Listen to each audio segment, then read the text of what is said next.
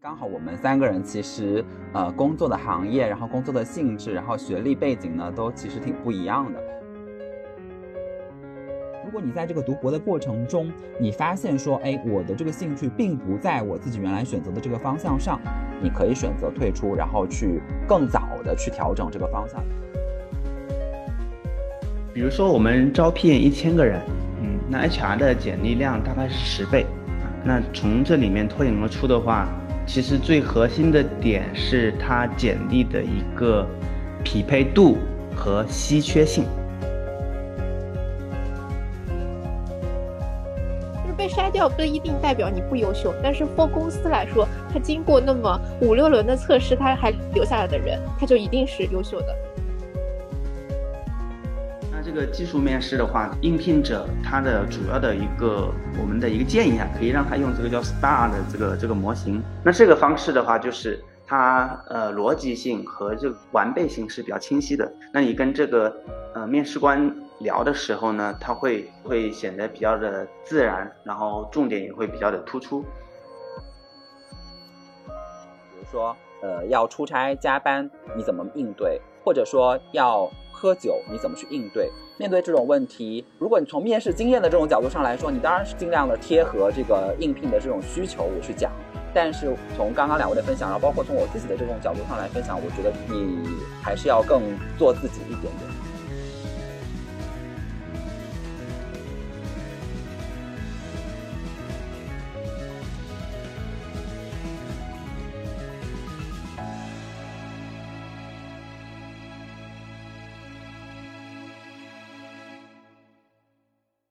欢迎收听提点别的。在之前的一期节目里面呢，我们有聊到夏天非常美好的毕业季。毕业季呢，在校园里面其实总是会发生非常多又浪漫又疯狂的故事。但是毕业呢，除了是对于校园生活的一个总结，其实对于很多人来说也是进入社会生活的一个开始。因为到了毕业的时候，我们就要开始求职，准备应对自己的第一份非常正式的工作。那相比于毕业的这种美好呢，求职相对来说是比较严峻而且比较残酷的。我们总是在每一年到毕业的时候，就会听到一个词叫做“最难就业季”。根据教育部最新的这个数据，二零二二年高校毕业的人数首次突破了一千万，那相较于去年是大幅增加了百分之十。而另一方面呢，是二零二二年的四月，国家统计局统计的这个数据显示，中国城镇失业率呢是上升到了百分之六点一，而且其中。就是十六岁到二十四岁的这个年龄阶段的人口的失业率是达到了百分之十八点二，其实是一个非常高的一个水平了。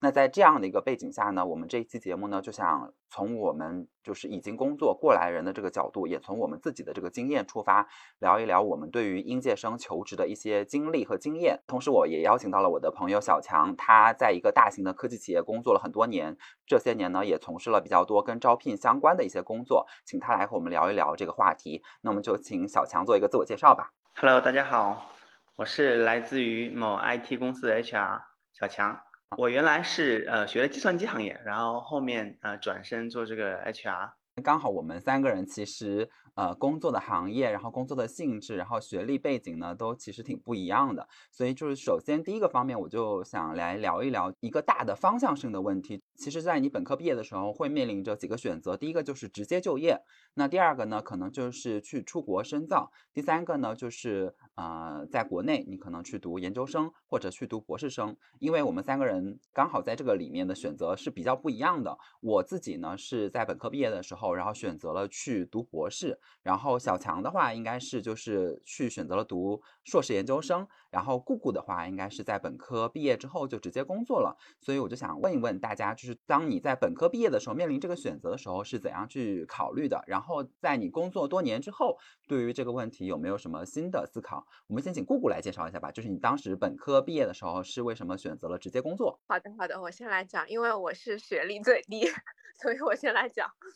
我记得我毕业的时候，应该我们班上，也就是六年前吧，我们班上应该是三分之一的人选择了直接工作，三分之一的人选择了，呃，在国内读研，三分之一的人选择了出国。近几年可能选择读研的人会越来越多，直接工作的人会变少。同时这两年的话，因为疫情的原因，应该出国的人也会变得更少吧。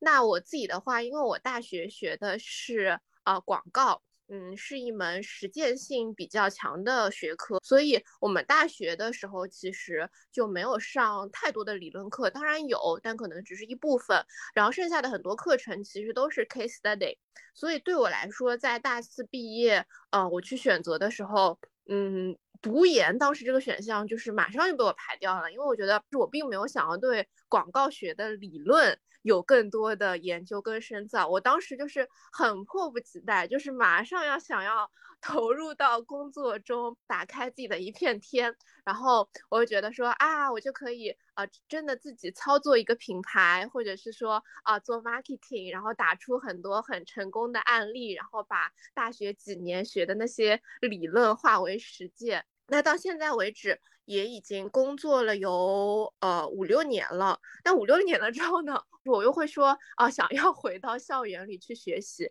所以就会考虑是不是呃要读个呃 MBA。那小强呢，就是当时你本科毕业的时候，是为什么选择了去读一个硕士研究生，而不是选择工作？我读的这个专业是计算机啊，也叫 CS 专业。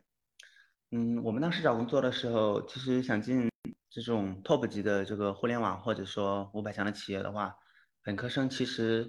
从这个应聘成功的这个比例而言，它已经相对比较低一些。就是硕士这一块的，它的优势会大一些，这是一个点。另外一个，我在本科期间呢，嗯，在我们学校找了一个呃老师的实验室实习。对，实习的那那几个月呢，我就觉得可能。呃，读研究生应该是适合我的。一方面就是会有，可能会有大概三年啊，我们当时两年半，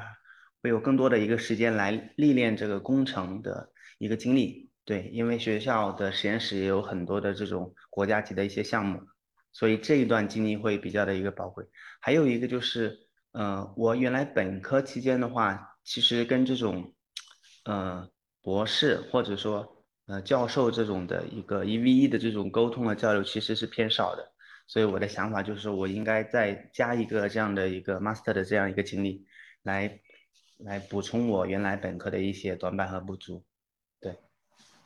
其实听姑姑和小强说完以后呢，因为我自己选择的是读博嘛，然后尤其是在我已经工作，而且我自己其实本科学的这个专业，包括说我在博士阶段做的这个课题的研究。是偏向于工科，然后也偏向于就是这种信息科学这一块的。但是我自己现在其实从事的工作跟原来做的研究，然后本科的学习是有比较大的这个出入的。因为我现在所在的行业是金融行业，我对这个问题的想法呢，确实就会跟当时有很大的不一样。那当然，第一方面就是姑姑有说到说，如果你要去选择读，不管是硕士研究生还是博士研究生，它的这个学习的方向就是首先你要有一个这个。对于科研的这个兴趣，然后要有一个对于一个特定问题的这样的一个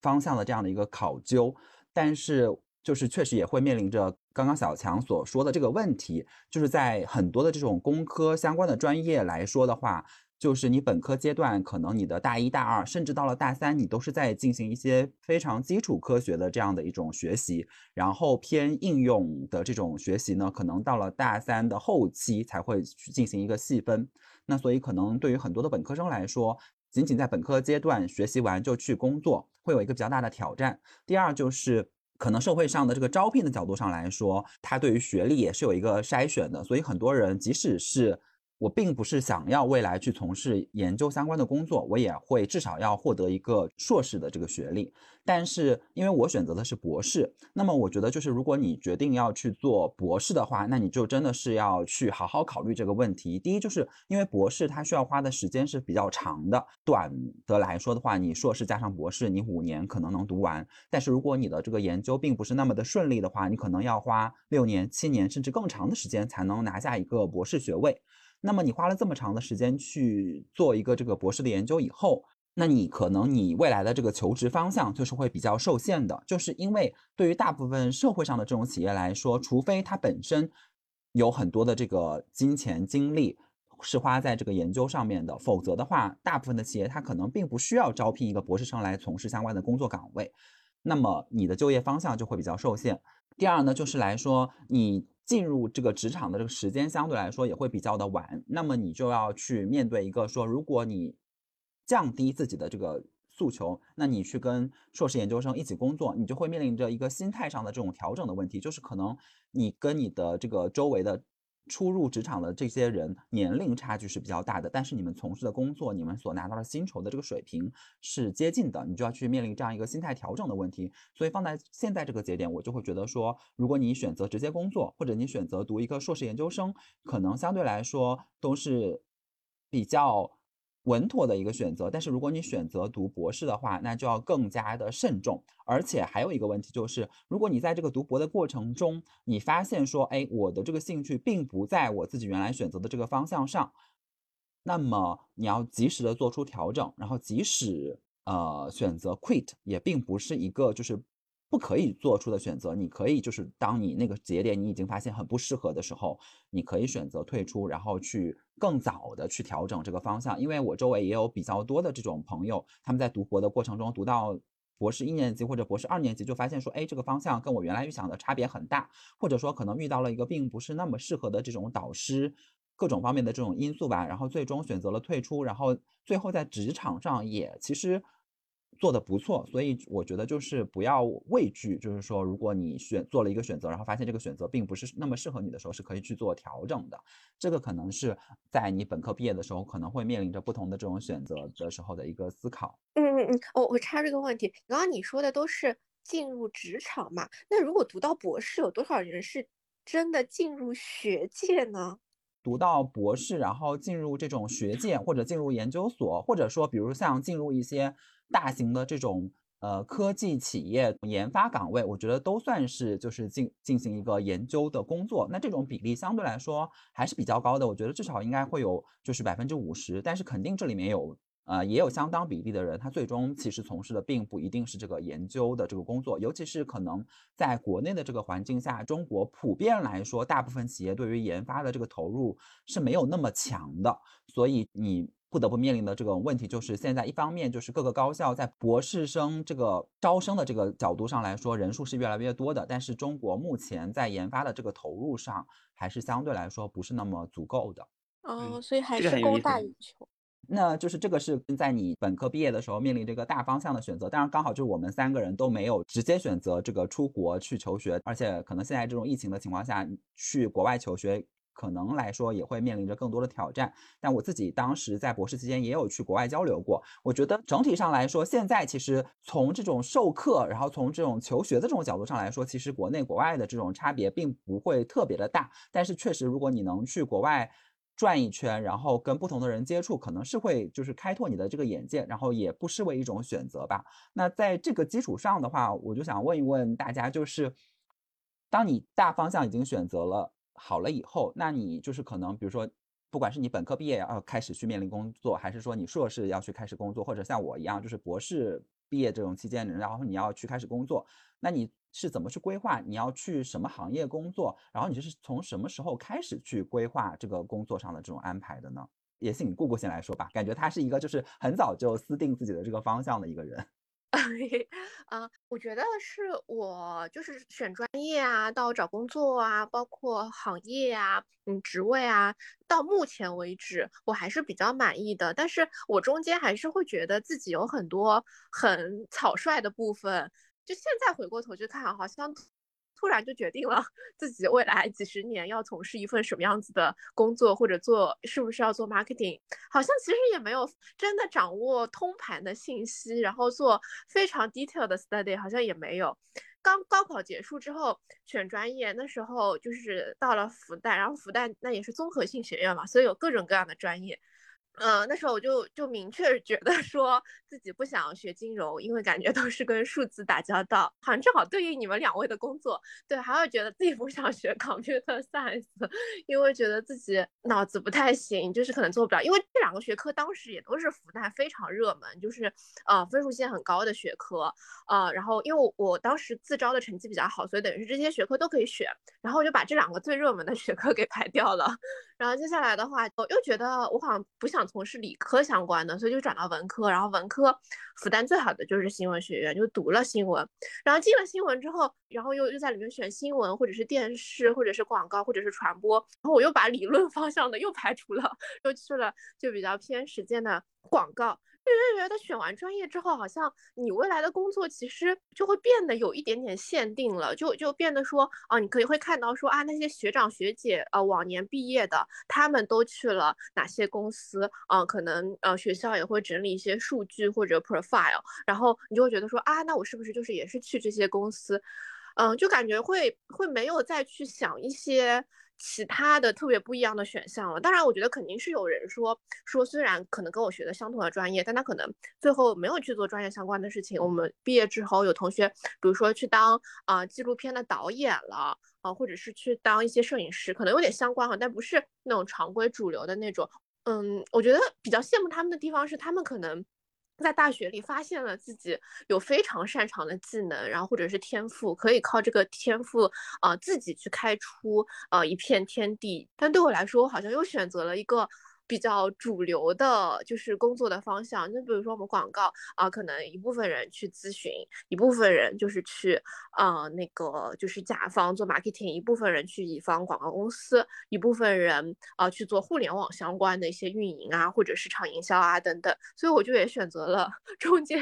主流的一条路。那回到现在呢，我会觉得说这些。啊，方向跟选择我都是呃自己是喜欢的，然后到现在也会觉得说自己是呃擅长的，但是反正就常常也会在问自己，就是有没有一些其他的可能，以及呃人生，比如说要工作四十或者五十年，我是不是这五十年都只想做这一份工作？有没有一些其他的工种可以尝试？就是我觉得这是我会在工作。呃，三四年以后，就是对这个工作的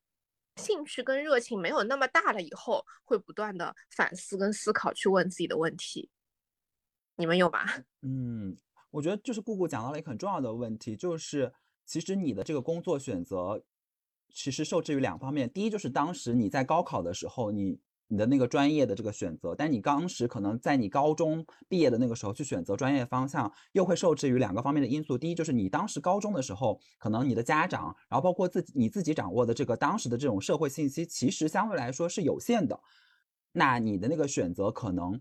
也会受制于当时的这种学识和这种知识水平。第二，就是也会受制于你当时的这个高考分数，你能选择的这个高校和选择的这个专业也是受到限制的。然后第二呢，就是他又讲到了一个问题，就是当我已经好，我就已经选定了一个专业以后，那我在这个大学期间，我学了四年的这个专业，或者说我再加上两到三年的这种硕士研究生的这种学习，学完了以后，我要不要去一个就是跟我专业非常相关的这样一个工作方向？因为我非常。印象深刻的就是有一年小强来北京进行招聘，然后因为我自己本身学的这个专业就是跟小强当时要招聘的这个方向是有一点点接近的，然后他就问我周围有没有要合适的朋友可以推荐给他，但是因为我当时其实已经决定了说我要转到去金融方向，然后他就当时发出了一个感叹，就说哇，为什么你们这种名校学子，然后又是学校信息相关的这种方向的这种学生，然后很多都转去了金融行业，所以就会面临着这样一个问题，就是你要不要去？跟你专业完全相关的这种方向，那关于这个问题，小强你是怎么想的呢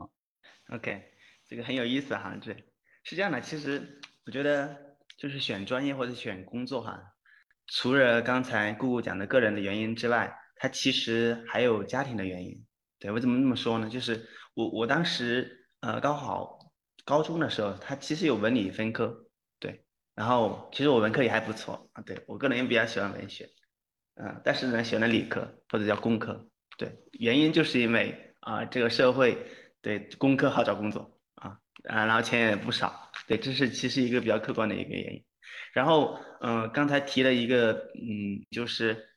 从呃一个专业或者说一个方向啊，中途啊转到了完全啊不一样的一个一个方向，嗯，我觉得这个是可能是未来会是一个常态，对。就是我现在读一本书叫《百岁人生》，就是我们的人生啊，人类的寿命在二十年会增加五岁。那现在中国的话，应该七十多岁、七十八岁左右的这样一个人均寿命。我们呢，大概率是能活到九十九十五，甚至一百岁的，有百分之五十这样的一个概率。那这么长的这个职业生涯里面，它肯定是会有多种的职业通道啊，甚至完全不一样的职业通道的一个发展。对，并且对于大部分人而言。他其实很难看到五到十年以后的这个呃趋势的变化，他也很难看到自己五到十年之后会是什么样子。对，所以其实我们就想着说，当前他做的一个决定，应该是相对他经过一个合理的评估，对，可能是看到三年左右的这样的一个长远，是这样一个点。然后，嗯，我们呃讲的说，我们做的一些积累，或者说一些已有的东西，它会不会浪费呢？其实我觉得是不会的，因为乔布斯而言，因为，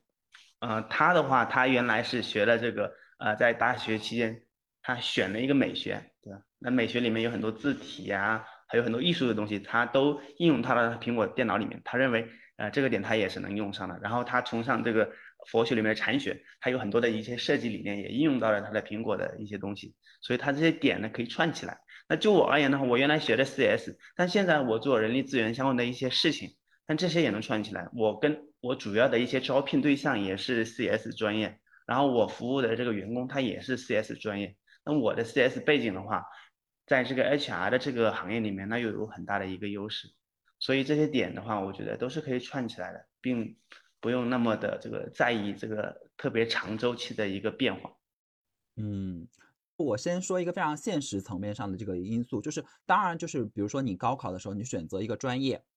如果你的分数。足够高，你就有足够多的这种选择，然后你可以在这里面选择你最喜欢的。但是可能首先一个因素就是，并不是所有的人在高中那个阶段，你就会对大学所开设的所有专业有一个非常全面的了解。另一方面就是，并不是所有的人一开始就会非常明确说我对某一个东西特别感兴趣。你只会像顾顾说的那样，就是我对有一些东西我明确知道那个东西是我不擅长的，或者说我是不感兴趣的，我是用排除法，然后做了一些选择，然后选择了一个专业。然后选完了以后呢，你在大学的这个过程中，其实如果你真正去学习的这个过程中，你发现说，哎，这个专业并不是那么适合你，或者说不，你不是那么感兴趣。即使你是相对来说你也能拿到一个高分，但是你会发现说，哦，我在这件事情上我是没有成就感的，我是没有满足感的。那我也可以在这个过程中调整方向。那即使说啊，我我就算我没有换专业，我学习完了以后。那当然，最最优的这种选项，当然就是这个东西又是你感兴趣的，你又有成就感，然后你一去求职，发现说，哦，社会上这个这个方专业方向的工作岗位也很多，那当这当然是最完美的。但是可能现实的层面上的因素就是，比如说你在大学你学了一个你自己很感兴趣的专业，然后你你学的也不错，但是呢，你到了社会上，比如说最简单的，为什么我们今天一直在讨论说啊，CS 或者说金融或者什么的，这个从社会层面上来说，比如说最新公布的这个二零二一年的这个国家的这种。平均薪酬水平就可以看到，就是说，在二零二一年全年来看，分行业来看的话，收入水平最高的，我们只以平均水平来看，当然这个体肯定是有差异的。那这里面信息服务行业的平均收入是达到二十万的，是远超第二名、第三名的这个科技行业和金融行业的这种十五万的。那之后的就是大概就只有十万左右。所以你当你去工作的时候，你肯定是要考虑到说。你这个，你在这个工作中能够获得的东西，那薪酬肯定是其中的一个方面，然后岗位的多少肯定也是其中的一个方面，所以你就要综合考虑这些问题，因为你最终是要去找到一个工作。那第二呢，就是像小强前面说到的，就是当你去选择了一个不一定说完全跟你的这个所学的这个专业一致的这种工作岗位的时候，你到了实际的这种工作过程中，你还是可以去做调整的，而且你之前所学的那些东西，可能就是会在某一天就是。发挥相应的作用，这个可能也是我自己当时在求职的过程中，经常会有面试官问我的问题，就是，哎，你学的是一个信息专业，那你为什么不去互联网呢？因为互联网的薪酬也很高。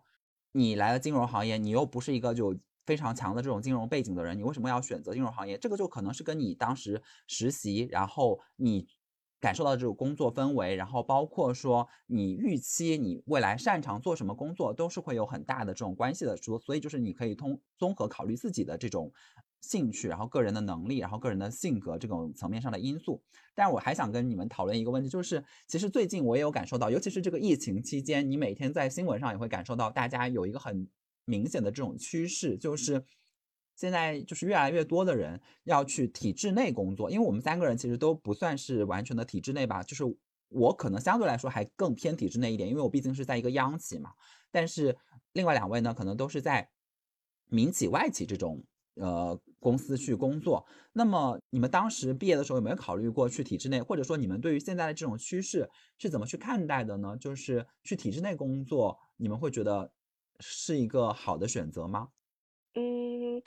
我觉得这个其实也涉及到刚刚呃小强说的一个问题，会有一个呃父母或者周围亲戚朋友样本的问题，我就会从小到大周围没有这样一个样本，我也不知道体制内的工作是什么样子的，可能也没有体制内一些工作的关系，所以我觉得会从我整个成长道路来说，它好像从来就不在我的一个选项里，我也不知道那个世界长什么样，它就好像是在另外一个球里。对现在的这种趋势的话，嗯，我我是可以理解的，因为就是体制会更稳定。然后现在因为这两年因为疫情的原因，各种政策变化太大，很可能呃一个政策朝令夕改，然后整个行业就就此颠覆了。那体制内的工作肯定就是会是，呃更稳定。嗯，我讲一下，就是，呃，我父亲他算是体制内哈，他在粮食部门，对，所以他对体制内的话，他是有一种。啊，执念啊，所以他希望我去体制内啊，但是呢，对我最后呃还是选择了去这个呃私企的发展。对体制内的话，其实他呃，因为中国人哈，这个体制内对于这种体制内这个执念还是总体而言还是有这种比较强的这个惯性的。但是实际上从这个九十年代这个国家的这个叫做呃国企的一些改革哈，当时有很多的一些下岗啊、自由制的一些改革，到现在啊最近五年到十年。呃，本身国家对这个体制内的一系列的改革，尤其是对这个公务员的一系列改革，也是呃比较的，应该比较显著的一些变化。呃，包括呃这个公务员的一些呃隐性的一些收入，还有公务员本身的一些考核和晋升这些，其实是呃相对的呃趋于透明和公平的。对，是这是一个大的一个趋势。然后呢，那这个，嗯，就以这个呃老师或者教授这个行业而言哈，因为我们有些那个候选人，这些博士候选人，他是这个这个走过这条路，给我们一些分享。就是现在当前的呃教授这些体系的话，嗯，只要你呃没有成为特牛之前，他都是非升即走的这个方式。那他的一些工作的强度。嗯，是不逊于这个私企，甚至比一般的私企都要大很多的。对他也会面临很大的一个压力，同时呢，他还会有这个收入的一个一个一个压力。就是比如说以计算机为例哈，你可能去这个体制内做这个助理教授，一般情况下博士毕业是助理教授，跟他去企业，他可能薪酬要下降一半啊，甚至更多。对，那这里的话，他在三十岁之前，他其实是有很迫切的这个经济的一些诉求，他结婚、买房、买买车啊这一系列。那其实，那他五到十年之内，其实是说相对过得清贫一些，这是一个点。那所以我觉得这个体制内的一个选择的话，呃，可能也要跟你的这个家庭背景也有一定的考量。如果你本身其实没有特别大的这个经济压力。那你可以考虑这个体制内，相对而言，它可能会稳定和强度会相对小一些，但是也要看这个城市。如果你在一线城市的这个公务员体制哈，或者说一些研究所的话，它的节奏其实也会相对的被这个城市带的也会快一些。但如果你在呃三线啊，或者说一些县城的公务员呢，呃，我觉得它的节奏可能还是不会特别快，应该还是比较好的能平衡这个工作和生活。对，嗯。除了刚刚两位讲到的，就是呃体制内外的这种在稳定性上的这种差异，然后在工作强度上的这种差异，然后包括就是考核晋升体制上的这种差异以外呢，我自己想再补充一个点，关于体制内的，就是因为我去年的时候有看我们学校推出的那个就是校庆的一个献礼片吧，就叫做大学，然后里面重点就讲了我们学校的一个博士生，然后其实还是。在他的这个研究方向上做得非常不错的一个这种博士研究生，他最终选择了去到一个基层去当公务员。那么从他的那个就是职业选择上呢，我还是有感受到说。嗯，有一些人他选择进入体制内，并不完全仅仅是基于前面说的这些稳定啊，然后可能有一些人选择躺平啊这个方面的因素。就是如果你是一个从更宏观层面上的这种角度上来考虑，如果你对于现在的这个我们的这个国家的这种体制有一些自己的想法，然后你想发挥自己在这方面的才能去影响更多的行业，影响更多的人的话，那么进入体制内相对来说。如果你做的不错，然后你能够去到一个更高的位置上的话，肯定是比你在任何的企业里面能够影响到的人是更多的。然后，所以我觉得这个可能也可以是大家考虑的一个，就是选择去不去体制内的一个因素吧。但，就是我因为我们三个都没有去体制内，所以我只能说这个可也可以是考虑的一个因素啊。刚刚前面我们是聊完了一个就是大的这种就是比较宏观层面上的就是职业选择的大方向啊，然后就是这种方面的问题。但是接下来我们就进入到一些更 实操层面上的，就是可能更多的，如果你真的就是在当前这个节点面临着就是应届生求职的这种问题的话，你会面临的这个问题，我们来聊一聊更具体的问题了。比如说就是你真的要开始准备去找工作了，你已经选定了大的这个方向了，那么你要去做哪些准备？就是从我的角度上来说，就是。最最最开始的肯定就是实习，那就是你会在什么节点开始去实习，然后包括说从你现在已经工作了以后，你觉得啊，就是你所在的行业需要一个什么样的程度的这种实习经历是比较利于就是大家来求职的。我现在自己也在招很多的实习生，我感觉现在的实习生相比我们我之前的时候，就是实习都是准备的更早的，而且实习经历也都更丰富，呃，更好。嗯，但我觉得这里其实是是有一个呃悖论在的。当然，首先我觉得你要你要先先决定说啊，我我真的之后就是要去呃找工作。那比如说像我大四毕业就去找工作了，我从大二升大三的暑假就开始准备呃第一份实习了，然后到我大四秋招的时候，我应该是在做第三份实习了。所以我觉得这样一个可能是一个平均水平吧，就是在嗯求职的时候手里有两到三份的实习。那我前面说的那个悖论呢，其实就是，呃，我自己觉得说实习应该是去呃探索，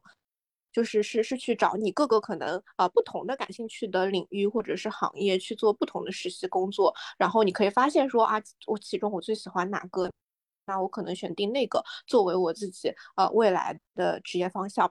但是另一方面呢，就站在呃，可能招聘者的角度，就比如说我现在找实习生啊，那我又会想要说他的前一份实习或者前两份实习跟我们这份工作的内容啊、行业等等是比较相关的，这样我觉得他才会更有经验，或者说能呃直接上手，然后有很多各种各样的 background 的信息。所以我觉得这里是会有一个呃悖论在的，就除非你非常的清楚自己想要什么，然后就为了达到那个目的去准备跟那个。目的非常接近的各种各样的实习，不然的话就是，嗯，可能总会让人觉得那个效率有点低。但是我又同时又觉得人生就应该是在体验、跟尝试、跟探索，所以我会觉得有这样子的一个悖论在。嗯，这个因为行业差异比较大，我可能更多的可能讲对 IT 行业。嗯，实习对公司而言的话，嗯，它是更优，但不是必须。对。呃，为什么这么说呢？其实像现在很多大企业，它一般都是优先招这种可能名校毕业的一些学生嘛，对吧？那这些人呢，其实呃绝大部分呃都是硕士及以上的一个学历。对，本科刚才前面也讲了，本科招的少一点。那硕士的话，他能不能来实习，其实跟他的老板啊，跟他实验室的一些规定关系特别大啊，这是一个点，所以可能也没办法强求所有人要实习。但是我们还是非常看重这个实习经验。假设你有这个对应呃 level 的这个企业啊的实习经历的话，那是加分项。如果没有的话，那你至少应该在实验室里面啊，用暑期或者用各种的这个时间去做这个叫做校企联合的一些项目。那这个的话，在我们看来，它是同等于呃实习经历的这个当量。对，这是一个点。然后具体说。呃，准备这个实习的话，嗯，在你保证这个你的课程不落下的情况下，你可以呃越早实习肯定是越好的，因为你每年去实习可能一到两个月啊，那你每年的这个呃学习的一个目标和你人生的规划会更进一步的一个清晰。对，刚才姑姑讲了说，可能我们是一个悖论是吧？企业它是不希望你频繁的 jump 这个方向的，啊。那这里的话，如果你每年有有一个机会你去实习的话，你可以不断的去调整，然后最后呃尽快的敲定一个方向，因为呃呃在这个换方向的过程中，它其实是有成本的，你可能要在短期来看，其实要放弃一些东西。对，嗯。对，然后我就来聊聊我们金融行业吧。就是金融行业确实也是对一个对实习看的比较重的这样一个行业。但是从我自己招聘实习生的这种角度上来说，我一方面以过来人的角度上来说，我觉得大家就是不用太早的投入到实习当中去，尤其是不用在就是大一大二的这种阶段就去投入到实习当中去。为什么这样说呢？就是有两个方面的因素。第一，就是如果你大一大二的这个阶段你就投入到实习当中去的话，因为你那个时候你的这种专业课程的学习还是起步阶段，甚至是没有的这种状态，所以你即使招过去了，你也只能从事一些非常非常基础的工作，就是可能在金融行业，那就是叫做 dirty work，就比如说打印、复印、收发快递。然后做一些非常基础的这种文字编辑的这种工作，你只能感受一下那个公司的工作氛围，但是你可能学习到的工作技巧是非常的有限的。第二呢，我觉得就是相比于实习的数量，那实习的质量是更重要的。就是可能有些人他实习了三到四份经历，但是他每一段实习的这个长度都只有一个月或者。一个半月这样的，但如果你有一份相对比较扎实的这种实习，你可能就是有呃三个月或者更长期的这种实习的经历的话，你会更有可能性去投入到一个大型的项目里面去。那你完整的跟过一个项目，那我觉得比你多份实习来说是更有意义的。这个是从我自己的这个角度上来说，当然就是这个也要看，就是刚刚小强前面讲到的，因为就是我觉得就是从招聘的角度上来说，一般是。学校学历，然后大于你有一个就是非常硬核的这个证书，比如说放在我们金融行业的话，就是如果你有 CPA 或者 CFA 相关的这种证书，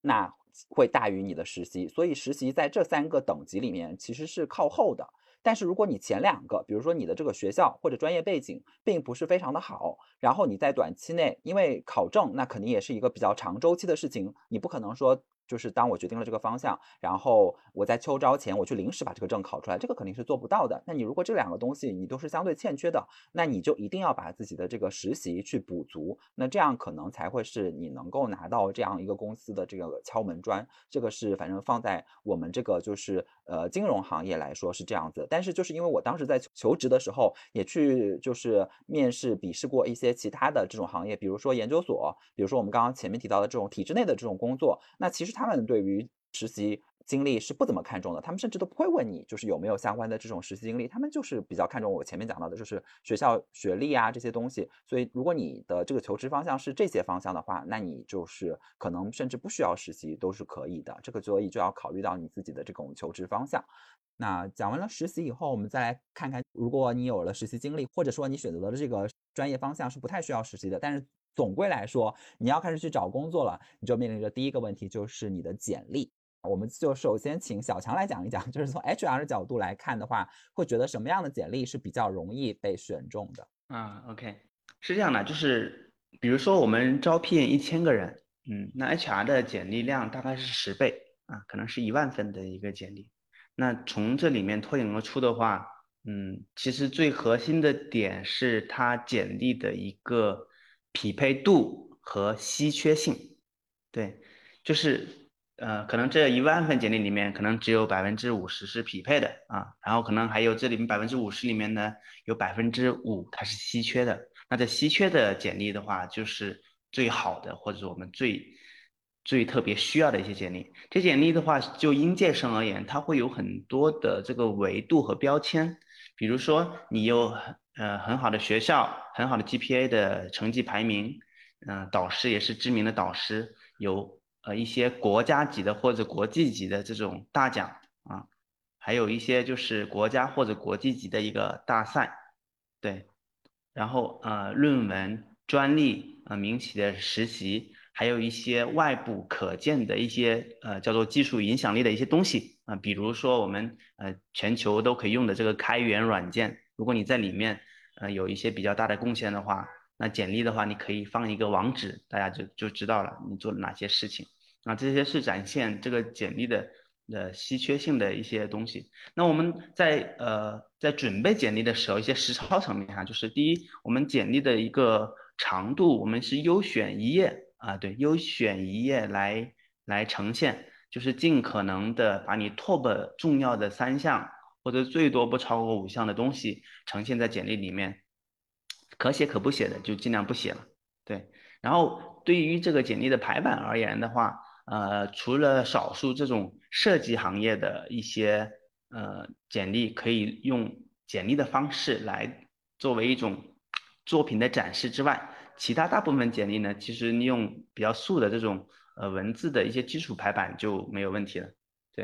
然后那呃我们在准备简历之前，要研究一下我们要投递的这个企业和岗位的一些内容，对，有针对性的、定制化的去跟这个呃岗位进行一个撰写。如果你想同时投递三到五家这个企业，可能还是要研究一下他们的差异，不要尽可能不要用一张那个银弹去打所有的这个呃简历的一个招聘。对，然后从投递上面的话，我们是优先。呃，进行一个内推，这个是最优的一个方式。因为内推的话，你一般都会有一个接口人，啊，可能是熟人，也可能是一些呃朋友之类的，他会给你介绍一下他这个岗位的一些嗯做什么事情，那他的氛围是什么样的，他的团队构成是什么样子，可以给你更多的一些信息。对，然后再其次的话，就是你找某个公司的某一个岗位，你锁定这个岗位再来投递，对，尽量不要去呃海投式的所有岗位。你看的有一点点相关，都全部投，这样的话，你对自己也不太负责任。对，对这公司而言的话，他会感觉到可能你没有对他足够的一个尊重。然后还有一些呃点的话，就是可能你会觉得你不够牛，对吧？绝大部分因为呃 top 级的人物可能只有那么百分之五，是吧？那你可能你觉得就是比较的呃普通的一个同学，那怎么来写简历？嗯，你可以呃，比如说哈，你假设说你现在我要去。呃，应聘一个销售的岗位的一个呃一个 offer，但是呢，你并没有这个销售岗位的实习的一个经历，对，但是你可能在呃学生会里面呢，正好从事这种呃学生会的拉赞助的这样的一个一个经历啊，并且做的还比较好，那你可以把它呃作为一个亮点写进去，对你可能通过你的努力，然后拉到了这个五万或者十万的一个赞助，那这个也是一个比较闪亮的一个点，OK。嗯，哎，刚刚小强讲到一个问题，刚好是我今天早上就是在准备这一期节目的时候，刚好我也在听另外一个播客，他就在讨论一个问题，就是你刚刚说的这个海投的问题。那我首先问一问大家，就当时你们在找工作的时候，你投了多少份岗位？就是因为我当时印象就是说我周围的人一直在 push 我说你一定要多投多投，就是这样的话你才会拿到的机会比较多嘛。然后最终我觉得我很努力，然后我投了大概可能。二十到三十吧，就是这个数量级的。然后我觉得我已经很努力。然后我问了我周围有一些同学，可能他们是投了近一百个岗位。然后所以我就想问问你们当时投了大概多少家公司或者岗位？嗯，我是投了，应该也是二十家。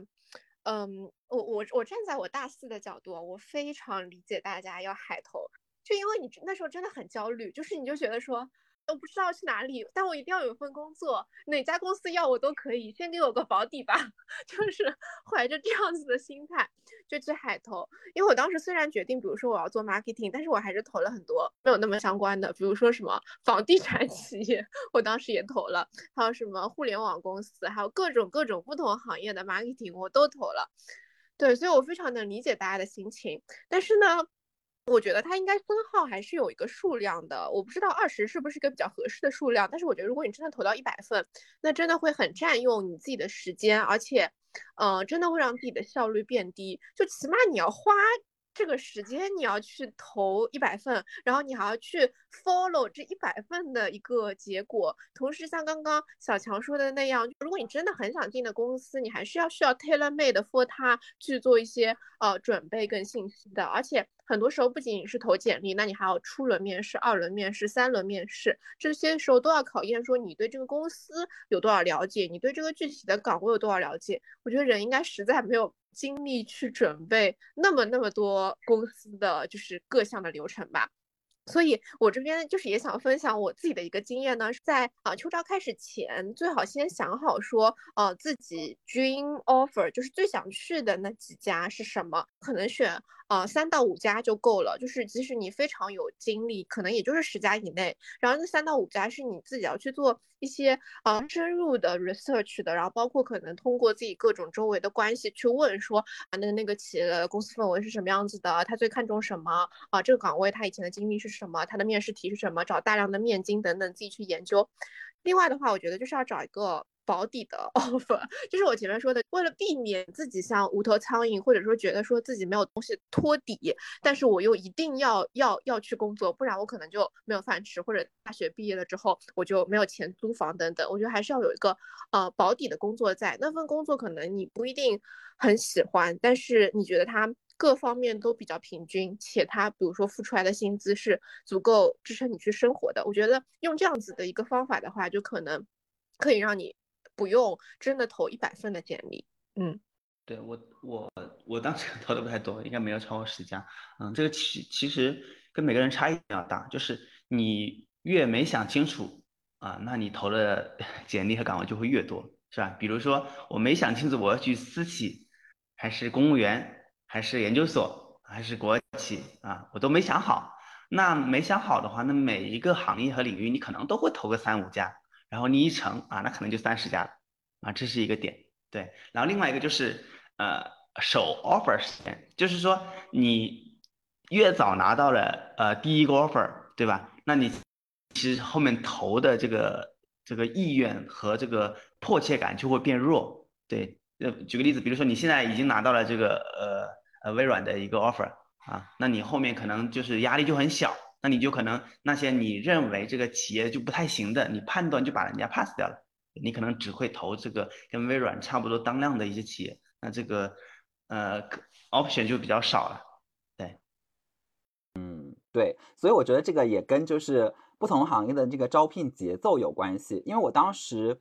是在做金融行业的这种求职嘛，然后。我周围的很多相关专业的同学，他都是在做这种信息啊、互联网啊方向的这种求职。但是信息互联网这种方向的这种招聘开始的时间都很早。就我印象中，我当时求职的时候，就是可能就是七八月份很。最早一对，然后他们可能七八月份就拿到 offer 了，所以比如说你已经拿到了一个，就像小强刚刚说的，已经拿到了一个相对来说还可以的 offer，那你往后的话，你当然就只会在这个基础上去找比他更好的这种公司去投递。那如果可能不如这个 offer 的，你肯定就不会投递了，所以投递的数量也会相对少一些。然后当时就会给你造成一种焦虑，就是哎，因为可能金融行业的就是简历的投递就已经基本上要到十一了，然后那个时候你周围已经很多人都已经是然哦，我已经签约了。所以就会给你造成一种压力，然后也会让你说，啊，那我也要不就先投一个互联网，然后 拿到一个保底 offer，然后再说，就会，我觉得可能也跟行业是有一定的关系的，这个是一个方面。然后我还有一个小小的问题，就是小强刚刚当然前面介绍了，就是比如说你去准备你的这个简历，可能要注意的各种事项。但我当时其实包括到直到我工作这么多年，我都有一个很好奇的因素，就是这些 HR 到底是怎么去选择简历的？因为现在呢，其实很多的公司的招聘它都是网申。所以你不需要准备一个就是标准的，不管是 PDF 啊还是 Word 版本呢，可能只有等到你面试的时候，你会把它打印过来带过去。但是你在投递的过程中，其实是按照那个公司的那个模板，然后填那些数据，然后填完之后就提交了。我会就很好奇说，比如说刚刚小强说到说，比如说这个这个岗位，就是这个公司是招聘一百个人，然后投递的人。最少最少也应该是有一万人，那可能多的时候，这个比例是会更夸张的。比如说我们看公务员考试，它可能很多都是几十甚至几百比一，这种都是有可能的。然后我就当时就会发现说，在我心里，其实比如说这个公司的岗位，不管能提供的薪酬待遇也好，然后工作的环境也好，都是差不多的。但我的简历投到有些 A 公司就过了，投到 B 公司就没过。所以我甚至当时听说过一个说法，就是说有些 HR 在选简历的时候。就是用吹那个电风扇吹一下，吹得远的，然后就哦，OK 就选你了，吹的不够的就不选了，或者说跟你投递的那个时间节点有关系，就是你投的那个时间节点刚好 HR 打开邮箱哦看到了，然后就把你选进来，然后他已经比如说他准备选一百份，那选够了之后再投递的这个人就不看了，所以我就想问问这个小强，你现在已经从事 HR 了，就是在选简历的这个过程中是怎么选的？很有意思，还是电风扇原理，是这样的，就是。呃，校招和这个社招是完全不一样的啊。社招的话，其实就可能有一些猎头啊，还有一些内推啊这一系列，然后它的量也不大啊。但校招这个呢，其实是量比较大的啊。有些这种五百强公司，它可能在中国是吧，都招大几千的这个应届生，那它的简历量可能是一般是大几万到十万的这样一个当量。但大公司的话，它对于这种简历的筛选。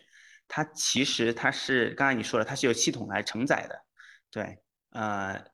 一般情况下它会有圈定一些优选的学校啊，优选的学校，对，呃，那这些学校其实就框住了很多人。有些同学可能你是呃大专，或者说一般相对弱一些的学校，他可能就会把你 pass 掉啊，这是一个点。那这里可能就会删掉很多比例的一些学生。那剩下一些同学呢，还有就是这个专业，对。那比如说你想应聘一个这种软件开发的岗位，但是呢，你可能学的是这个呃材料啊，或者说学的是化学。那这种简历的话，呃，如果你又没有相应的这个实习，或者说一些特定的一些 CS 相关的经历，那可能也会被 pass 掉。对，那这个是通过岗位和专业的一个匹配度。那再往后走的话，它呃，只要经过了前期的这个筛选，它就会通过呃触发这种呃，就是网测啊，就是。呃，也叫做性格测试吧，它可能会有一轮这种会 pass 掉一些人，还有就是呃机考啊，一般软件编程呢，它会有一些机考，或者说呃其他行业呢，它可能叫笔试，这个环节也会 pass 掉一些人，然后逐层的这个面试 pass 到 offer 阶段的时候，那可能就就是筛选的也就差不多了，就比如说招一千人，那可能到后面有效的简历可能也就只有两千个，对，它是有一套 pipeline 这个流程去去搞定的。不是现在已经，尤其大公司而言，它比较少的，直接说用这个，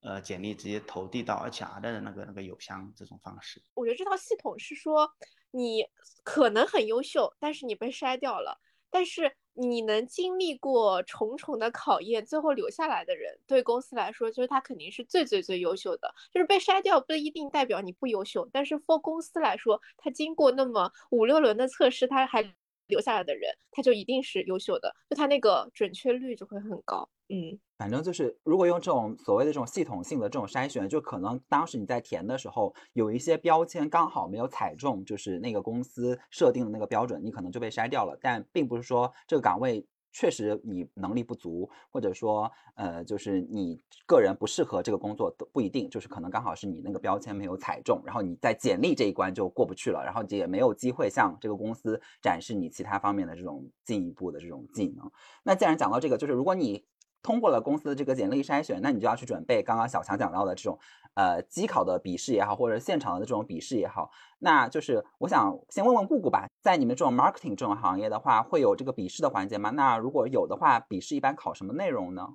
对，有的有的，但是我觉得它其实考的也不是跟呃不是跟 mark marketing 特别相关吧。但是我觉得就是刚刚小强说的状态，就是他一定要筛人，那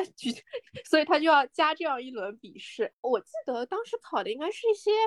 商业分析题，或者好像有一点点像呃考公的那种题，我没有考过公啊，但是我在网上搜到那些题有点像，或者像那种小学时候做的那种奥数题，就是看图形啊，或者是呃做算术啊，或者稍微有一些呃商业分析，就是有一些表格，然后给你个情景，然后选一个答案的那种，那种我觉得大部分就是靠刷题就可以了，但是就是一定要。多刷题，而且它应该是有某几套的题库，大部分公司就是用那个某几套的题库，网上有非常的多的经验啊，跟答案啊什么的。我自己觉得说是要尽早刷题吧，因为我我前面说不是说到说互联网公司招招的特别早嘛，就互联网公司我我们我们当年是八月份左右就开始投了。那那时候，呃，应该是我第一批做笔试的公司，我就有有一些就是被刷掉了，因为当时就没有 刷过足够的多的题。但到九十月份的时候，我再做那些笔试题，就会觉得比较得心应手了，就是做来做去都是差不多的。那小强呢？就是信息行业的话，现在是不是也是好像有一个专门的那种网站可以去刷题？你觉得这个就是应该怎么去准备呢？它这个呃，其实也没有特别好的办法。这个其实是偏应试教育的，对，就是因为呃，你可能有这个能力啊，但是你没有去嗯有效的这个刷题或者准备相应的一些考题的话，你可能也考不出很好的一个成绩。这个跟我们其实这个跟呃高考啊、研究生考试啊，其实是一样的，需要有一定题量的这个刷题。对，这个其实不单是国内哈，在嗯美国啊，他们这些。互联网公司啊，或者说 IT 公司，他们都是有这个呃 code 就是编写的这样的一个环节。那一候选人一般也是要投入一定的时间去提前准备去刷题，因为它有一定的体感在里面。嗯，我当时投递的一些岗位的话，反正就是从笔试的角度上来说，因为我投的岗位的类型比较多嘛，我可以稍微再做分享。就比如说金融类的。然后或者说呃一些就是可能偏体制内的这种岗位。那大部分他们的笔试呢，其实就都有点像那种国考里面的那种行测，然后只不过说在行测之外，它会再额外再增加一些些，就是跟这个公司相关的，比如金融类的，它就会再考一些金融类的这种知识。然后，如果是这种呃体制内的工作的话，他就会考虑考一些，就是比如说你对于国家政策呀啊这样的一些方面的了解。然后我当时有印象，就是我也投了一个，就是虽然是研究所，但是他因为他是体制内的，所以他还有个笔试，就是要写类似于申论这样的东西。但是我因为当时我没有考虑说我要去做公务员什么的，我就完全没有做这方面的准备，就真的是靠着我当时高中的时候考政治考试的那种经验，然后就纯去写。那当然就是结果。虽然我最后通过了，但我觉得就是相比于那些有准备的人，肯定是差很远的。而且我也可以分享一个很有趣的经历，就是我当时去笔试某一个银行吧，然后当时他那个笔试题目虽然也是行测，但是它其中有可能百分之二十左右的题目是考察你大学物理、大学数学，然后什么那种有机化学这各种各样科学的这种知识，真的有点就是刷新我的所有的那种笔试经历，因为。就是这些课程，只有你大一、大二的时候学习的时候，你会有比较深刻的印象。等到你当时去笔试的时候，他还要考你这种什么广义相对论呐，然后考你这种什么拉格朗日展开啊，什么各种各样的这种基础的东西，我就会觉得，啊，到银行工作需要做这些事情嘛？反正就还挺神奇的。那如果你过了笔试之后呢，那就会进入面试，然后面试的话又会有非常非常多不同类型的这种面试的形式，而且面试也真的是一个非常需要经验的这样一个环节。那我们也先请小强来讲一讲，就是从 HR 的角度上来说，哎，面试一般会有哪些类型的面试，然后一般可能嗯这个过程是什么样子的？好的，嗯，面试的话，它一般情况下都是啊前面会有一个资格面试。对，一般是 HR 的一个介入，但是呃，校招因为人员比较多嘛，所以呃，前面那个资格面试的话，一般也不会特别的复杂。它经过一系列的这个规则啊，还有看看简历啊，基本上可以可以判断。对，所以这个资格面试它是其实是轻量级的。然后到后面就刚才那个机考和网测通过了之后呢，它就会进入到这个叫做呃技术面试，也可以叫做专业面试。对，那这个不同的。岗位和行业其实都会有这个面试，那国内的一般两轮比较居多，对，但是呃少数公司，比如说一些，比如谷歌哈，它可能它的这个技技术面试可能会多达五轮六轮，对，非常长的一个车轮战，在通过了这个之后呢，就会进入到一个叫做呃综合面试，对，综合面试或者说叫偏业务的一个面试，那这轮的话主要是主管进行一个。全方位的综合的一个考察，它不会纠结你小的一些技术点，对，它主要考察你跟个人的综合性，以及跟岗位的强烈的匹配度，以及对这个企业的一个意愿度。对，通过了之后，那它就会进入到呃叫做呃资源池啊。为什么叫资源池呢？因为可能通过这个综合面试的人会非常多，但是 offer 的 high count 呢，它没有那么多，那它会。企业呢会从这个资源池里面呢挑选择优的进行一个发放，对，这是一个点。那呃，在我们的面试过程中，它会有一些不同公司呢，它会有它自个的一些面试的一些方法、方案和方法。嗯，目前比较多的就是这种结构化的一个面试，还有就是与之对应的有这个非结构化的一个面试。啊，主要是这两类大的分类。那结构化的面试的话，它主要是呃针对这种大公司，就是流水线式的一个面试，它有标准的面试流程，呃，面试官呢他的打分表呢可能也是一个固定的一个表，啊，对面试者呢他是比较的一视同仁，相对的公平，对，然后打出来的分呢也可比性也比较强。那他这个问题的话，可能就是，嗯，给面试官的这个随机应变的考核的这个权利或者说这个空间就小一些。那非结构化的话，它就是说，它一般不提前准备这个题目，面试官可能看不同的人的简历，还有他的一些情况，可以随机变换这个题目，对，可以差异化的去考核这个人。但他这个问题的话，就是说，他的标准是比较难以统一的，可能会有面试官因为主观的这个意意愿哈，或者他对你他看上你了啊，他可能给你打很高的这个分，这个是有一定的这个面试评估的一个偏差。对，除了这个之外呢，可能网上还有比较流行的这个叫。呃，无领导小组的一个面试，那这种的话，它一般是有呃，可能是呃六到九个人呃一起，然后面试官呢可能也有三到五个人呃一起，嗯，然后他会出一个题，大家作为群面，然后你进行一个分析表达。那面试官呢可能会做一个提问、引导和观察，然后最后对呃每个人打一定的分。嗯，他这个其实也是偏这个结构化的，因为可能他的题目可能对这一批人都用这个题目啊，只是看大家的一些不同的一个表现。对，还有介于两者之间的可能有个叫做啊半结构化面试，那它这个就是糅合了两个的优缺点啊，可能有一部分题是固定的，然后还有一部分题是可以呃随时这个变化和临场一个发挥。对，这是一个面试的一个分类。那具体到核心的这个面试环节，其实嗯。其实最核心的可能很多是技术面试一个环节，就是它的淘汰率也会高一些哈。一般进入到这个中中面或主管面的话，一般风险就相对小一点了哈。对，那那这个技术面试的话，它呃应聘者他的主要的一个呃一个我们的一个建议啊，可以让他用这个叫 STAR 的这个这个模型，就是 S 就 Situation，T 的话 Task，A 的话 Action，R 的话是 Result。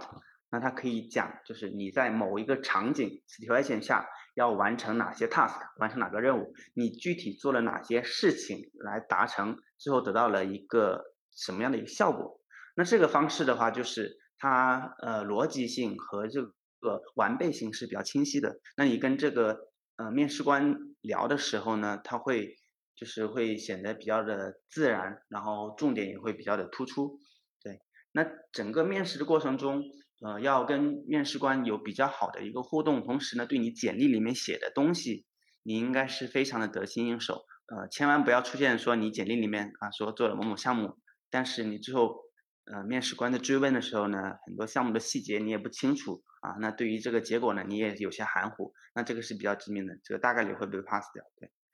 嗯，对，大概就就这些。嗯。就是刚刚就是小强讲到那个无领导面试的时候，我也是就是等到我秋招季的时候，我才第一次听说这个词。然后无领导面试的话，他就会一般来说，你如果去网上搜那种面经，他就会告诉你说啊，你会分不同的角色啊，有什么 timekeeper 啊，然后就是有那种 leader 就是发言啊。然后如果你这两个都不是的话，你就可能是一般的这种组员，然后就是贡献你的建议。但整体上从我自己的这个面试的经历来说，就是因为那些题目大体上都是类似的。核心的关键点就是在于说，你要对自己的这个谈吐，然后包括说发言的逻辑有一个比较明确的这种规划，然后你想好怎么去讲，那总归来说通过的概率都比较高。但是呢，就是我觉得小强刚刚前面讲的还是挺重要，就是。面试它只是你前面所有努力的最后的一个展示的窗口，就是你简历里写的那些东西都是得是你实实在在去经历过的，然后你前面就是展现出的这种在简历里面写的这种专业的技能，也应该是你实实在在拥有的，那你最终才能够在展现出来。然后展现的这个方式方法，可能只是一个就是最后的这种小的方面你需要去注意，但是总归来说，你得是有料的，你才能在这个面试里面脱颖而出。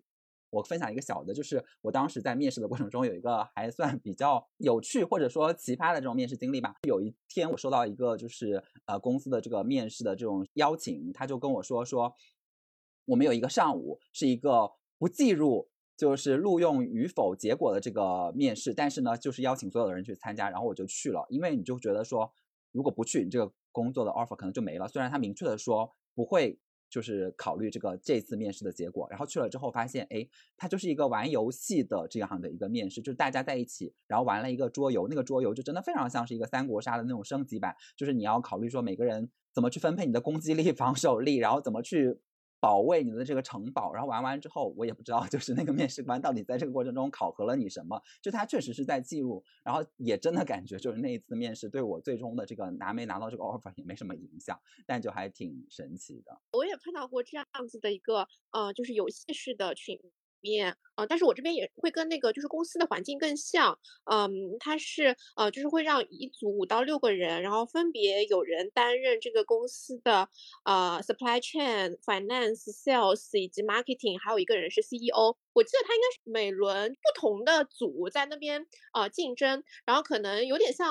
拍卖或者是竞价，就是呃，你付出什么样子的成本，然后你出一个什么样子的价，然后现场大概有其他五六个组一起在这个游戏里，然后根据大家呃不同的定价或者是不同的策略，然后决定说你最后的收益是多少，有点像是那种股票市场的那种，然后每然后每每每轮都是出价，然后出价之后告诉你，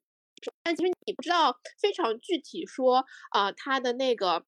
收益是怎么算的？它可能跟你的一些呃成本啊，或者是呃出价啊等等都有关系，也可能跟现场的这个竞争环境有关系。但总体来说，我觉得那个还算是挺好玩的。就是即使不是面试，我觉得我也是有意愿去玩一下的，因为它跟其他的就是常规的那种 template 都不太一样嘛。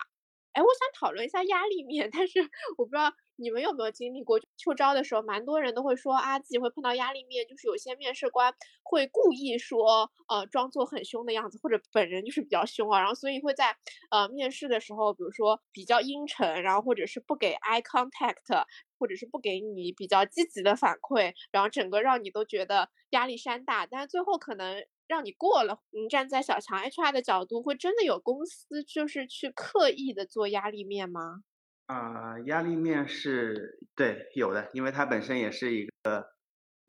就是说它是一个比较专有的一个一个方式。对，那它这个压力面试的话，它主要是说它有意的去制造这种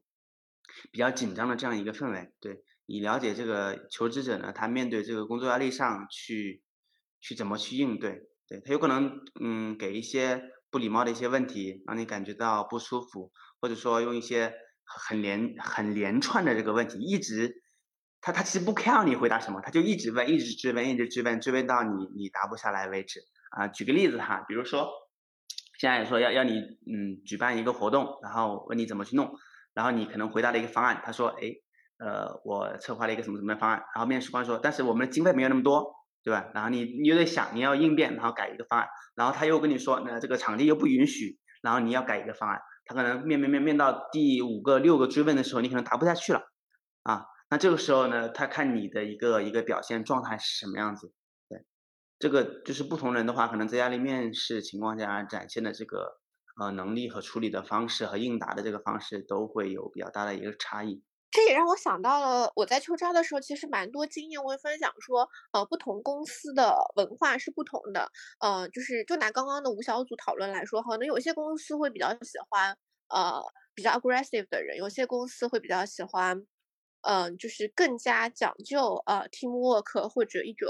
呃，比较 family 的氛围的人，嗯，那我觉得就是，其实无论怎么样，面试或者说去招聘好了，其实都是一个双向选择的过程。呃，就是我还是想给一些心态上的建议，就是如果你最后真的，嗯，面试没有过等等，呃，也不一定是你的问题，只是可能你的个性或者性格不是很适合那个公司的企业文化。那如果即使你勉强去到呃那里，可能你之后工作也不会太开心。所以我觉得面试是个双向选择的过程，你尽量还是展示你。比较 real 的状态，看看你最舒服的方式或者为人处事跟哪个公司的公司氛围是比较合的，这样子的话，你之后的工作也会更愉快。我觉得站在嗯招聘的 HR 的角度的方面，其实也是他想找一个更能 fit in 这个公司文化或者是这个呃 team 的氛围的人吧。嗯，他这个很有意思，就是找工作这个跟那个。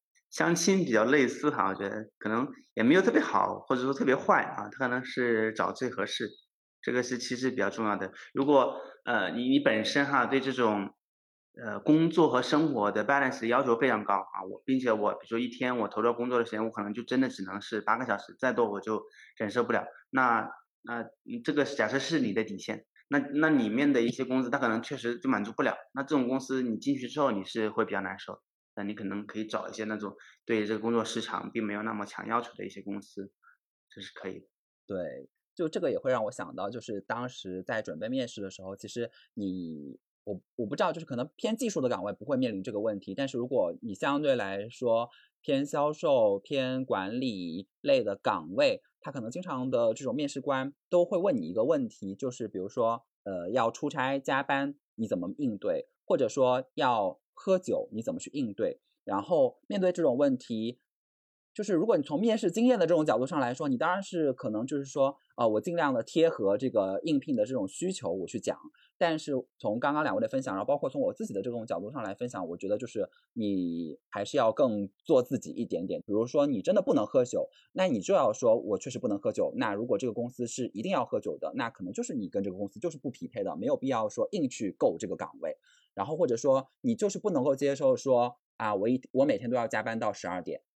那你也要尽可能的讲，就是说我是一个比较看重效率，或者说我比较看重就是工作和生活平衡的人。而不是说工作加班没关系啊，我是那个我可以为了公司做奉献，然后就拿到这个岗位。那如果你真的就是投入到这个工作岗位，公司就是对你提出这种要求，那你可能就是没有办法应对的。所以我觉得从这个角度上来说，你还是要更考虑你自己的实际的这个状况去回答这样的一些问题。那讲完了就是笔试面试，如果就是最后大家也拿到了一些心仪的 offer，然后就会最后到一个环节就是签约。其实签约这个过程。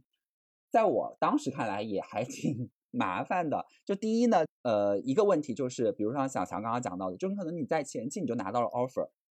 然后呢，你又在骑驴找马，就是等后面的 offer，你又想一个就是可能更好的 offer，但这个过程中呢，你怎么把原来的那个 offer 保留住？因为它可能也会有一个相对的时限，而且吧会不停的给你打电话说你有没有决定好要来签约了。然后，那如果你签约了，那你后面又找到了一个更好的工作。你怎么去把原来那个工作的那个 offer 毁掉？怎么去做这个沟通会比较得体？然后怎么去就是应对这个问题？那我们也请小强来讲讲，就是从 HR 的角度上来看，你们是怎么面对这个问题的？嗯，OK，嗯，是这样的，就是当你拿到 offer 啊，公司把 offer 发给你之后，那所有的主动权就交接了，就到你这边了啊，你可能选择是接还是不接，对吧？或者说接了之后你还会不会违约？这个主动权也在你这。那我们选 offer 的时候呢，它其实呃因素比较多啊。刚才前面讲了，就个人的这个职业规划或者个人的这个喜好啊。当然还有一个点是比较量化的哈，就是这个薪酬。薪酬层面其实对应届生而言，薪酬也是非常重要的一个一个点啊，也是我们选 offer 的时候可能呃也是非常重要参考一个点啊。反正都是干活，嗯，还不如选个钱高一点的。那薪酬本身的这个差异的话，它来自于哪里？嗯，我认为可能它 top 级的一个因素是这个行业所处的这个市场竞争来决定的。对，那比如说你要是呃学一个考古学，那可能你最后找工作找考古相关的话，你的这个 offer 或者薪酬可能就不会特别高。但是如果是 IT 行业的话，它的竞争性因为本身行业高速的发展，然后有巨大的这个营收和利益。那它的呃 offer 都会比较高，这是第一个点。那其次的话，同一个公司的话，它对不同的人开的这个 offer 呢，也会有比较大的一个差异啊。都是应届生，可能这个应届生比另外一些应届生可能会高一倍的这样的一个 offer 差异。那它这个主要是个人能力，呃，还有这个面试岗位的时候所表现出来的这个成绩来决定的。嗯，那还有最后一个的话就是，嗯，不同的公司对同一岗位不同的公司，它可能因为它的商业发展的一些情况。还有他对这个招聘成本的一些控制的一些苛刻度，呃，也会导致这个薪酬的这个不同的差异。对，就是说你面不面不同公司同一岗位的一个差异。对，还有可能还有一些小的，因为城市的差异可能也会有一点点差别。那这些 offer 的这个差异的话，呃，其实你在嗯。拿到第一个 offer 的时候，其他 offer 还没出，但是你其实可以大概的这个估估计出来，他会不会开更高的一个薪酬？因为现在网上它有很多这种 app 啊，或者说一些网站，它其实可以查到这个公司历年的这个校招的一些呃水平啊，或者它的平均水平，也可以找已经毕业的一些师兄师姐进行一个打听。这样你获得更多的信息的时候，那你就可以考虑在前期。要不要把第一个 offer 就给拒掉啊？因为他会 push 你，他会 push push 你进行逼签啊，我们叫逼签这样的一个流程。对，他说如果你下周五不签，那我就把你视为放弃，我就把这个 offer 作废。这是有这样的一个环节。呃，尽量呢不要去把这个三方，呃，国内叫三方啊，把这个三方签掉之后，然后再来去呃违约，然后再去嗯拿其他公司的这个 offer，因为这个本身。嗯，一方面涉及到这个诚信问题，另外一方面的话，它的流程也比较繁琐啊。一般违约很多时候到要到第二年的这个四五月份，人家才会给你相应的一些办理，你会比较的这个着急。对，但是有一些情况的话，可能会比较麻烦哈，就是我们也比较常见的一个点，就是你可能面的互联网啊，或者说这个 IT 行业，但是呢，你又想去体制内，你最想去的是体制内。那体制内的话，一般情况下是要到第二年的可能一月份啊，或者二月份，那个时候才能拿到 offer 或者出结果，你就比较麻烦，你就会一直这个焦虑啊。那这个时候呢，你如果实在没有办法的话，你也可能会考虑这个违约。啊，可能会考虑这样的一个违约，对，然后那谈这个 offer 的话，可能也会涉及到叫做这个谈这个 offer 叫 argue 是吧？argue 这个 offer，嗯，比如 HR 给你开了一个工资是多少钱，然后呢，你觉得没达到你的预期，想要更高，那这个一般情况下校招的 offer 可谈判的空间是不大的，因为它是批量流水化的招聘嘛，你不来，反正那个签约池子里面还有那么多，我就签下一个。对，但是也不是完全不可能。你，呃，尤其是当你是面的拿的那个 special offer 啊，就已经是 special 的，那是公司比较比较的重视。你可以在上面的基础上，假设你有其他的一些竞争性的 offer 吧，可以在网上抬个一千两千的，这样也是有可能。但这个是基于你已经有其他 offer 作为底牌的一个情况。还有就是有些公司的话，有特别的叫做大神级别的一些 offer 啊，比如说华为有这个天才少年，阿里有阿里星，腾讯腾讯大。卡等等一系列的这种这个大神 offer，我称之为大神 offer，就是整个公司可能全年也就发那么几个啊，或者发啊十个或者多少，不会特别多。那这种的话，你就其实有点类似于进入到这个社会招聘的一些啊高端招聘的这种嗯范畴了。那你可能有会比较多的这个溢价的这个空间，因为你比较稀缺嘛。对，你可以跟他谈你想要的这个薪酬，还有这个城市。还有对工作岗位的一些都可以谈，哎，那我就问一个问题，就是比如说你刚刚说的这种 HR 的这种逼签的环节，因为我自己曾经就面临过这个问题嘛，就比如说 HR 就说下周你不签，那这个。呃，offer 就毁掉了，但我就会觉得说，那能不能争取一下这个这个时间给的更长一点？那实际从这个 HR 的这种实操层面上来说，当他打出电话，然后告知你一个节点的时候，这个是公司真正能够容忍的最后的节点，还是说其实他是为了就是 push 你去签约，然后他会就是把公司容忍的这个极限往前推呢？嗯。这其实是一个博弈论哈，博弈对，因为对 HR 而言的话，它的 high count 是有限的啊。比如说我现在要招一百个人，但是我的可签约池子里面我有五百个人，我有五百个人，然后他每天的话，它就像股票一样，每天行情都在变化，因为每一天这五百个人里面可能他都有在签约别的公司的人。OK，那他签这个同学的时候，这同学说，哎呀，我没考虑好，我要一个星期或者两个星期以后。那如果他把这个 high count 预留出来的话，它的风险是什么呢？一个星期以后，这个同学还是把你拒的，然后你池子里面五百个同学也被其他公司签的差不多了，它是有一定的风险的，所以他也不是说不能改啊，可以改，那他就要这个这个同学跟这个 HR 有一个呃博弈的过程。对，如果说这个部门啊，其实主要是这个部门的主管啊，当面试的时候，主管说这个同学非招不可，实在是太优秀了，你要用各种方法把他招进来，那 HR 还是有可能说这个海康就留给你，哪怕我签不满也留给你。对，但如果说这个同学面试情况其实就就一般啊，做中等的这个水平，那有可能他就不会等了。对，可能签别的同学签满了，他就不再不再签约了。另外就是你说现在有一些网站是可以查到，比如说一些公司的历年的大致的这种情况的，但因为从我自己的这个角度上来说，我经常会被 HR 告知说啊，我们的这个薪酬水平是有一个保密制度的，即使在同事之间也是不能谈论的，所以我就不知道这个。这个制度它是一个什么样的制度？第二就是那这种这种分享是在这个公司的这种允许的范围内的吗？这个很有意思啊，就是基不基本上百分之九十九的公司对于薪酬都是绝密的哈，不能谈啊。当然也有有一些国家啊，比如说这个瑞典啊，他们的薪资它其实是 open 的啊，同一公司他们相互之间都能查到他的。呃，这个薪酬啊，这个很有意思。但国内的话，一般都是不允不允许。但是为什么会呃有这个就爆料哈？那可能就是比如说这个呃卖卖啊，或者是像那些 offer 的一些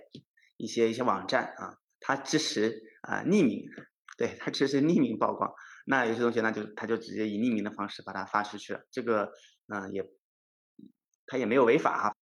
这个呃 offer 的话，你其实主要是呃获取这个信息，帮助你决策嘛。其实更有效的方案呢，还是找这个同学和朋友去打听。因为网上的话，因为它都是讲一些平均线，是吧？可能对你参考意义也没有那么大。对，当然这个还是有点灰度的啊，你不能把同学给卖了，因为这个确实是不能谈的。好的，好的。那今天呢，我们就是跟小强，然后跟姑姑呢，我们都一起聊了很多，就是我们当时在就是找工作的过程中，可能面临的各种不同的问题，然后也从我们工作了这个呃五六年之后，再回过来看这些问题，可能又会有些新的思考。那希望呢，对于很多可能即将要面临毕业求职的这种朋友呢，会有一定的帮助。然后大家如果有一些别的方面想要探讨的问题呢，也可以给我们留言，我们如果看到的话，也会再跟大家分享我们的一些看法。那。